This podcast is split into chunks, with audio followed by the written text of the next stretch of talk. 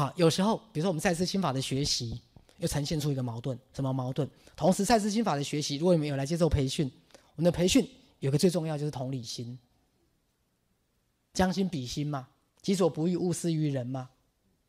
好，可是各位，我们的培训里面有没有一个另外一个更大的重点，是要各位学习做自己，成为一个不怕人家讨厌你的人，具有被讨厌的勇气，有没有？来，各位，这两个有没有矛盾？你同时又要有同理心，同时又要有被讨厌的勇气，这样听懂吗？哈，同时我们告诉各位你要有同理心，同时我们要跟各位说，勇于成为一个令父母失望的孩子。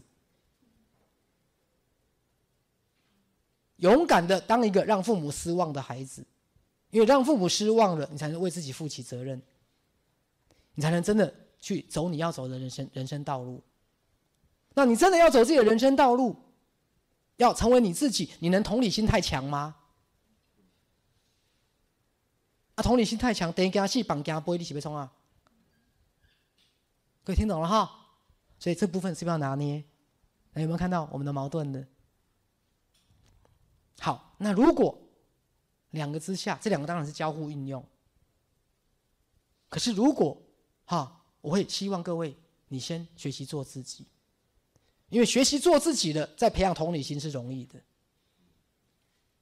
各位，可是如果你一向习惯压抑自己，符合别人的期待，讨好别人，永远把别人的感受放在你的前面，就是你的伴侣高不高兴，比你自己快不快乐更重要。父母亲快不快乐，比你自己有没有受委屈更重要。你是不是带给朋友快乐，跟你自己自己是不是快乐，带给朋友快乐更重要？你习惯压抑自己的感觉，总是把别人的感觉放第一位，有没有？没有错，很好，让我们去了解别人的感受，符合别人的期待。可是他某部分必须回到什么？你也能勇敢的做自己，你也能开始去在乎自己的感觉，在乎自己的感觉。所以有时候去感受别人的感觉，己所不欲，勿施于人很重要。有时候，如果你不在乎自己的感觉，对，最后最痛苦的是你，而且你会生病。越能同理自己内在的感受，越能自我接纳，越能同理别人。各位，他就是真正的慈悲。真正的慈悲绝对不是自我牺牲、自我压抑感受。我为你好，我不断的让自己委屈，各位，那不叫慈悲，那叫白痴。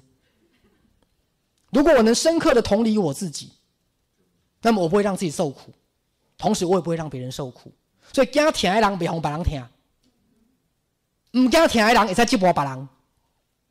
各位，如果我能用打火机在我的手上烤，好烤到出了香味了，烧肉的味道，我就能烤你的肉而没有感觉。所以能伤害别人的都是让自己不痛。各位，所以一个很怕痛、贪生怕死的人，起码不会伤害别人。各位听懂我的意思哈？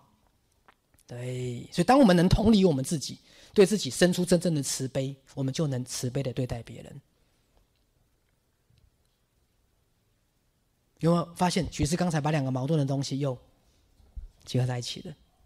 各位，再次心法很吊诡，同时要各位回来注重你们的感觉，同时要各位也具有同理别人的能力。一个看似截然相反的。特质，可是这就是我们在学习的，这样了解了吗？